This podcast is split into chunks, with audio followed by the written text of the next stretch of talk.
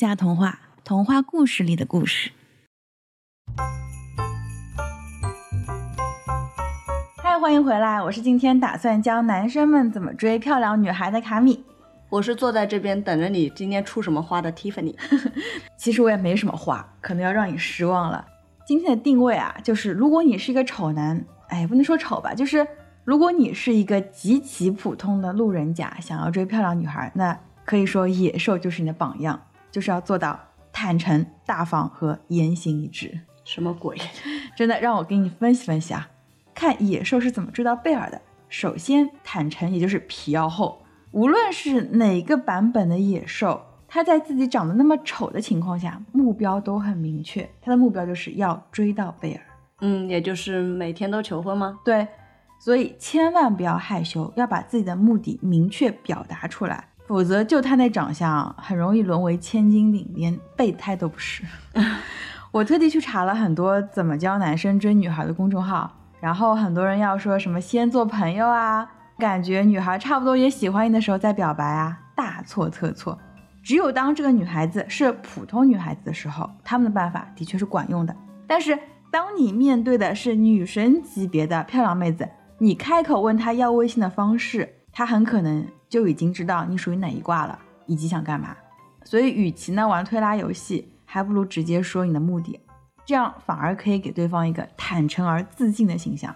你们要知道，美女最不缺的就是追求者。就算她自己没有兴趣当海王，你的竞争者还是很多的。所以，开门见山，表现自信，皮要厚，坦诚。嗯，说的好像有点道理。然后呢，这个坦诚啊，不仅仅是要表现在直接表明你要追她，更重要的一点是不要怕出丑。很多男生在自己喜欢的女孩子面前都会手足无措。有的还会去网上做攻略，然后把网上的约会八十八条守则拿小本本抄下来，想要给女生一个完美的约会或者聊天的体验。其实大可不必。此话怎讲？如果你追求的是短期关系，那么是可以这么做的。但如果你是想和对方谈恋爱，是长期关系，那你所做的每一件事情，最好是你觉得你自己是可以在未来的一年内持续做到的。因为如果你一开始做的太完美，不但会给人不真实的感觉，而且你以后，而且以后就得一直保持在一百分。相处久了，你的本性总会暴露出来啊。女生在和你接触的过程中，就会不断的给你减分。但如果你开始只做到了综合七十分，那在以后的相处里边就会慢慢给他惊喜。再加上两个人越来越熟悉，然后女生就会对你越来越有安全感，那你就一直在加分。你看野兽啊，一开始出场的时候特别粗鲁。一九四六年的版本里面，贝尔看到他第一眼就吓晕了。后来野兽在第一次和贝尔吃晚餐的时候就说：“你不要看我长得丑，但是我很温柔。”他后来表现出来的行为大部分也是很温柔的。那这种温柔，他在言行上面就体现了一致性，而这种一致性很大程度上面消解了贝尔对他的恐惧。因为你想嘛，一只野兽，它对于人类而言最大的威胁是它的恐怖吗？它的粗鲁吗？其实不是的，是它行为的不可控。因为在人与人的相处中，大家都知道一个合理的行为反馈是什么。但是如果对象是一只野兽的话，你不知道它会做什么反应，对不对？所以它会给你带来不安全感。嗯，但是野兽的言行一致，就表示这只野兽的行为是可预期的。那另外一方面，展现温柔的同时呢，他也不掩饰自己的粗鲁，很真实，甚至把自己的底牌都交给了贝尔。这就是他的坦诚。嗯，那他的坦诚有哪些呢？比如说，贝尔提出想回家的时候，野兽就和他的原型丘比特一样，他是拒绝的。嗯，你还记不记得我说过，赛基是以死相逼才让丘比特答应让他回家探亲的？嗯，对。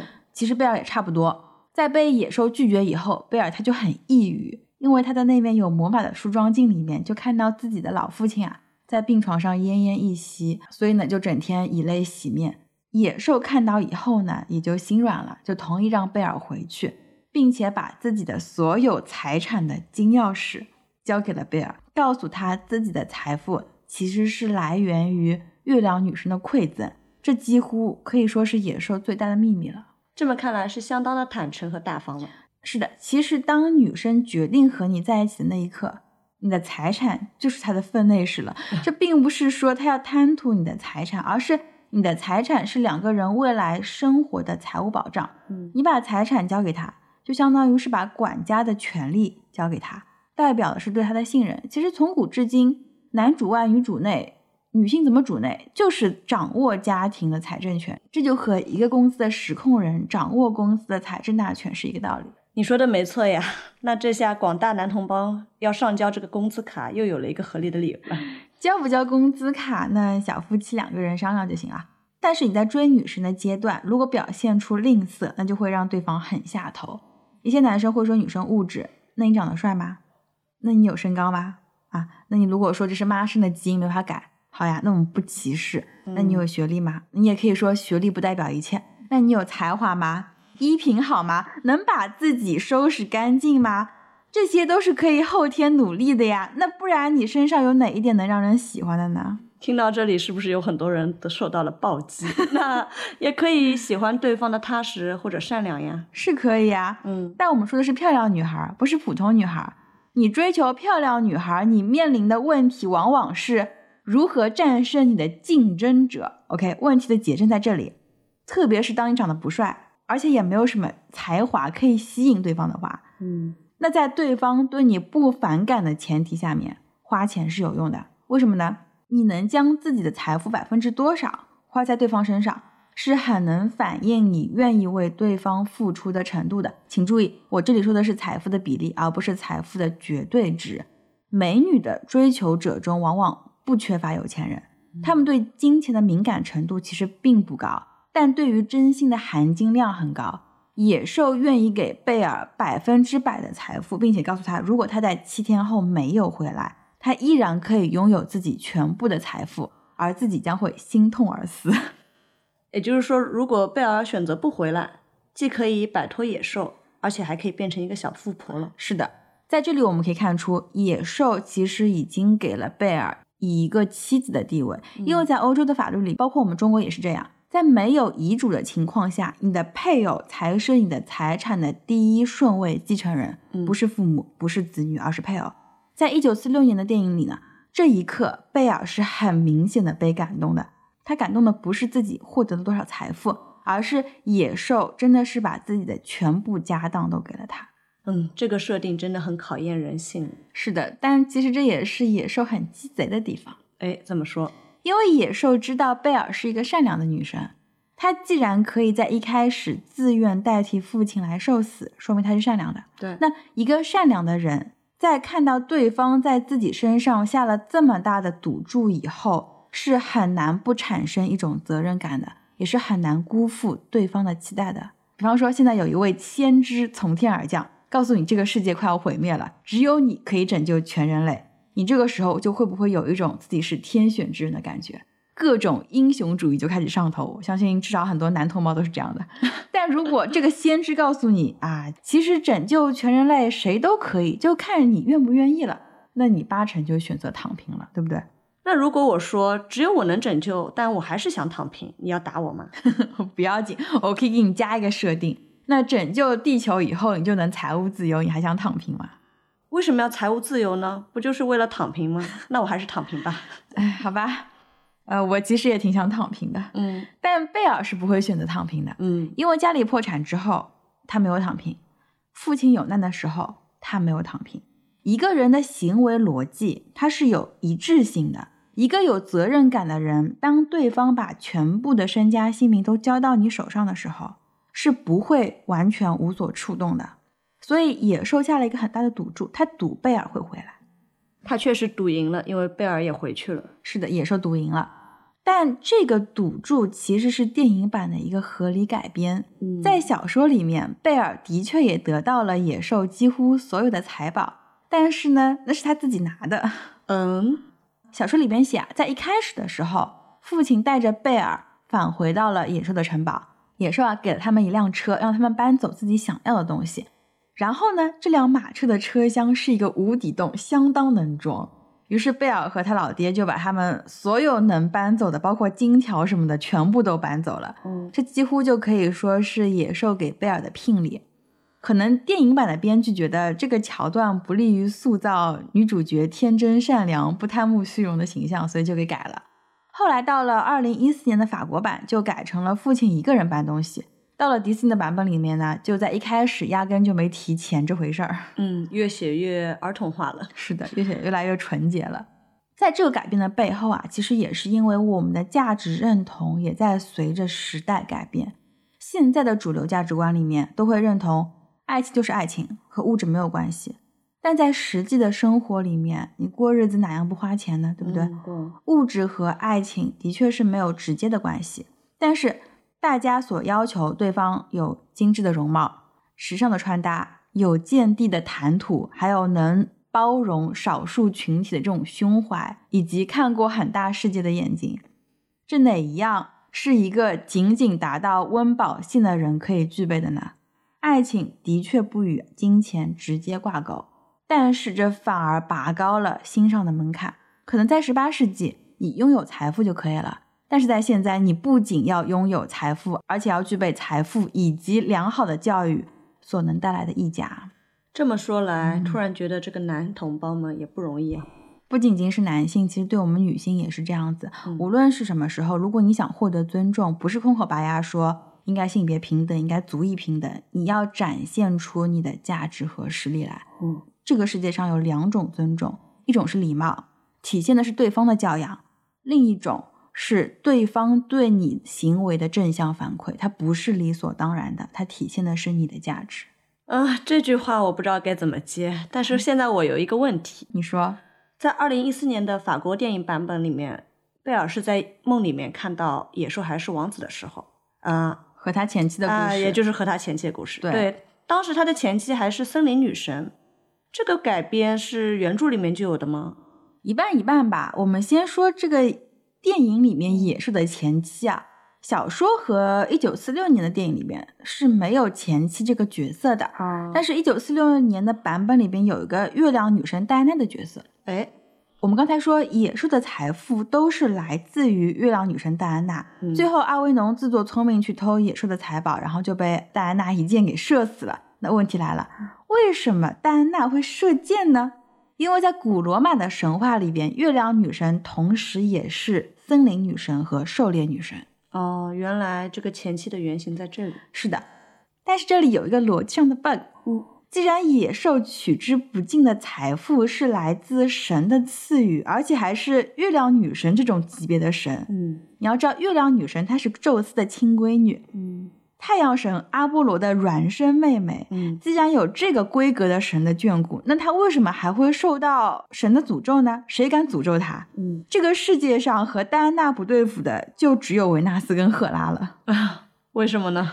这你就要回到古希腊神话了。嗯，维纳斯啊，也就是古希腊神话的阿弗洛狄特，是宙斯的妹妹，嗯，也就是月亮女神的姑姑。啊，那月亮女神戴安娜，她的古希腊名字叫做阿尔特弥斯。她是宙斯和他堂姐，也就是宙斯的第六个老婆托勒生的女儿。天后赫拉是宙斯的第七个老婆，所以阿尔特弥斯对于赫拉来说是她老公前妻的女儿。原来这三个神的关系这么复杂。是的，古希腊的神就是这么的社会。嗯，然后这三个女神曾经因为争夺过金苹果，最后这只金苹果被特洛伊的小王子判给了爱神阿弗洛狄特。因此，她也就成了美神。嗯，所以也就是后来的特洛伊之战，是吧？是的。那我们回到这个谁敢得罪月亮女神的这个问题上面来啊？赫拉输给了自己的小姨子，那气也撒不到月神头上。那么爱与美之神赢了，开心都来不及。所以我估计，二零一四年电影版的编剧怎么想都觉得不合理，所以干脆就用了月神的另一个身份——森林女神。因为森林女神里边也是可以有很多啊大森林、小森林的品级嘛，但是月亮只有一个，嗯，然后就让她作为野兽的前妻。在那个版本里边，王子是因为自己的好斗和贪婪而失手，不小心杀死了自己的妻子。那森林之神就发怒，把他变成了一只野兽，而他也继承了前妻所有的财产。那么这么改可能就会比较合理。照你这么说，在小说里面，王子又是因为什么被变成野兽的呢？原著里边没有写。呃，那你刚刚说什么一半一半，又怎么说呢？因为在原著里面啊，贝尔来到野兽的城堡以后，他就不断梦见一位英俊的王子来到他的梦里和他说话，并且他深深爱上了梦中的王子。但他并不知道这个王子就是野兽。嗯所以在一九四六年增加的阿维农的这个原型，其实他就是王子本人。嗯因为在电影的最后，月神用箭射死了阿维农，而野兽是以阿维农的样子活过来的，并且这个版本里面，野兽、王子、阿维农这三个角色是由同一个人演的。这个演员在现实里边还是导演的同性伴侣。嗯，不知道该说什么好了。这个可以从另外一个角度说明啊，阿维农这个角色的初衷其实就是原著里面贝尔一直爱着的王子本人，而在二零一四电影版里面就比较忠实于原著的这一点，他保留了贝尔梦见王子的这个设定。嗯，那也就是说，这个一九四六年的这次改编呢，对后来的迪士尼版本的影响还是很大的，对吧？嗯至少迪士尼完全是把阿维农和王子是独立分开的，甚至是设定成了一个反派，还，增加了一组矛盾，让这个故事呢更刺激一点。是的，不仅仅是剧情。在一九九一年迪士尼动画版所带来的《野兽的城堡》啊，它是一个很奇幻的世界，嗯那里面的时钟啊、茶壶、钢琴，还有壁橱等等，都是人变的，都是有生命的。那这些灵感我们在原著里面其实都是没有的。嗯它最先就是来自于让科克托在真人版电影里面的想象，比如贝尔的父亲第一次来到野兽的城堡的时候，那城堡的甬道里边的蜡烛，就是墙壁上的蜡烛，它就自动的被点亮了。这个场景我们在二零零四年的《剧院魅影》的电影版里边，还有在后面的很多魔法奇幻，比方说《哈利波特》电影里边也可以看到。但是，一九四六年它还没有特效这回事情。嗯，这个电影的镜头，它其实是先拍了蜡烛被吹灭，然后倒着播放来实现的。嗯，这个导演很有想法呀。是的，在当年，电影的功能其实就是想象力的拓展。那时候还没有那么多什么深刻的文人题材要表现。那那朵玫瑰花呢？我在二零一四年的版本里面好像没有看到迪士尼那朵用来倒计时的玫瑰花。哎，那朵玫瑰啊，还真是迪士尼的编剧加上去的。因为无论是原著还是之前的电影版本啊，对这朵玫瑰都没有特别的表现。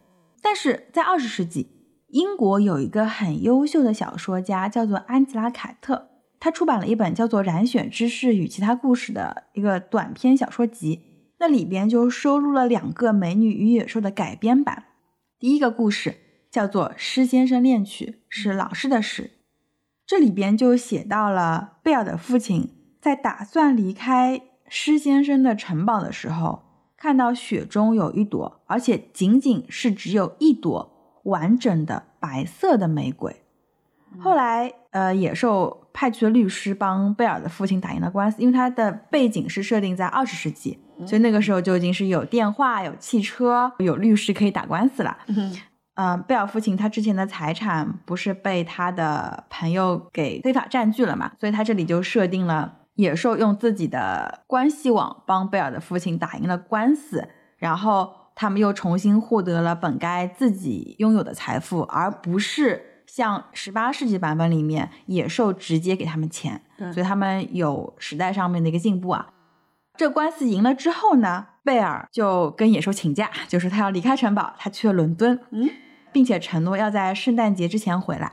他贝尔到了伦敦之后，在花店里面看到了玫瑰花，就觉得它十分像野兽平时送给他的花，所以他就寄了一束玫瑰花给野兽。